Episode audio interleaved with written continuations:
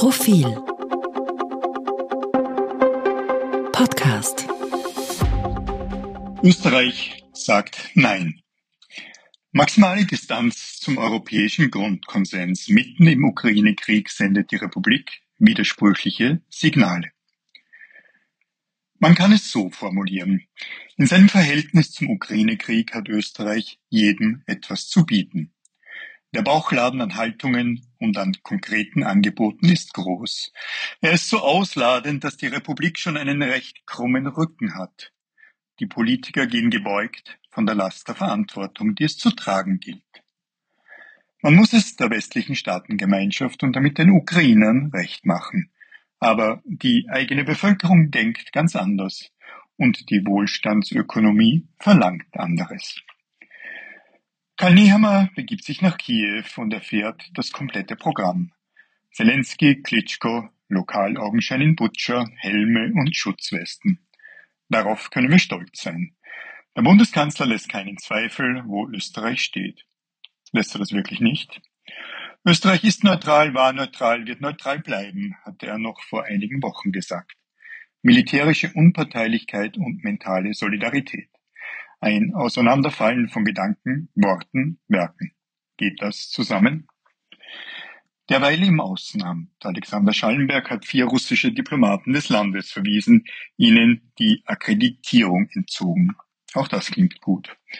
Doch ein Kollege von der kleinen Zeitung machte sich die Mühe, diese Großtat des Außenministers klein zu rechnen. Österreich ließ sich so lange Zeit, dass wir nun das 22. von 27 EU-Ländern sind, das sich dieser undiplomatischen Geste bediente. Eine Geste, die dann doch eine allzu diplomatische war. Vier von 150 Akkreditierten müssen gehen. Slowenien schickte 34 von 41 heim. Bis vor wenigen Tagen rühmte sich Schallenberg übrigens noch, dass er doch bereits vor Jahren einen russischen Spion des Landes verwiesen habe. Übrigens, auch die vier müssen nun offiziell wegen Spionage gehen und nicht wegen des Überfalls auf die Ukraine. Emil Brix, Leiter der Diplomatischen Akademie, kritisiert das.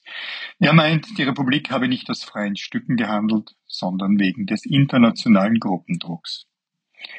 Derweil in der Provinz. Auch hier lebt es sich in einer eigenen Welt, in der die Große keine Probe hält.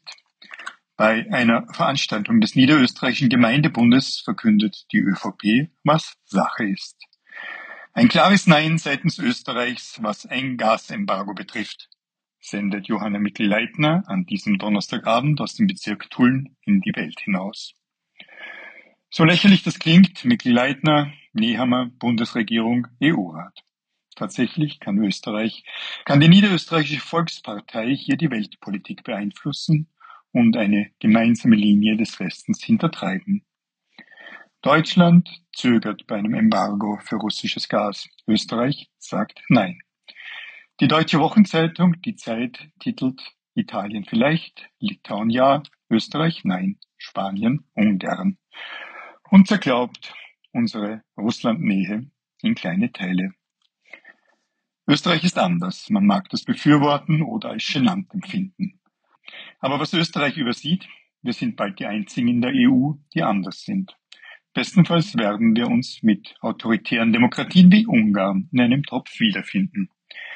Am Anfang all dieser Widersprüche steht die Neutralität. Sie war ein Mittel zum Zweck, damit das selbsternannte Opfer Österreich nach dem Zweiten Weltkrieg seine Freiheit wiedererringen konnte. Aber später bekam sie ein böses Eigenleben, das den Kalten Krieg und den EU-Beitritt überstand. Die Neutralität war 1955 eine Notlüge. Dann wurde sie zu einem Feigheitsbekenntnis. Sie hat auch pathologische Züge. Eine ganze Nation muss ihre westeuropäischen Werte und Wurzeln verleugnen. Im Ukraine-Krieg macht Österreich die Probe aufs Exempel und das Land verheddert sich unrettbar in der inneren Widersprüchlichkeit. Dabei gehen jene wenigen Länder als Gleichgesinnte verloren, mit denen wir uns bisher in einer Glaubensgemeinschaft wähnten. Finnland und Schweden lassen ihre Bündnisfreiheit, ihre Neutralität mental und real sausen. Über einen NATO-Beitritt wird intensiv diskutiert. In Finnland gibt es unter dem Eindruck des Ukraine-Krieges dafür erstmals eine deutliche Mehrheit. In Schweden sind es fast 50 Prozent. Die schwedische Ministerpräsidentin schließt inzwischen eine NATO-Mitgliedschaft in keiner Weise aus. Österreich? Da ist die Zustimmung sogar noch gestiegen. Laut einer Umfrage im März ist die Neutralität für 91 Prozent der Bevölkerung sehr wichtig oder eher wichtig. Kann sich ein Volk weiter vom europäischen Grundkonsens entfernt wiederfinden? Österreich allein zu Hause.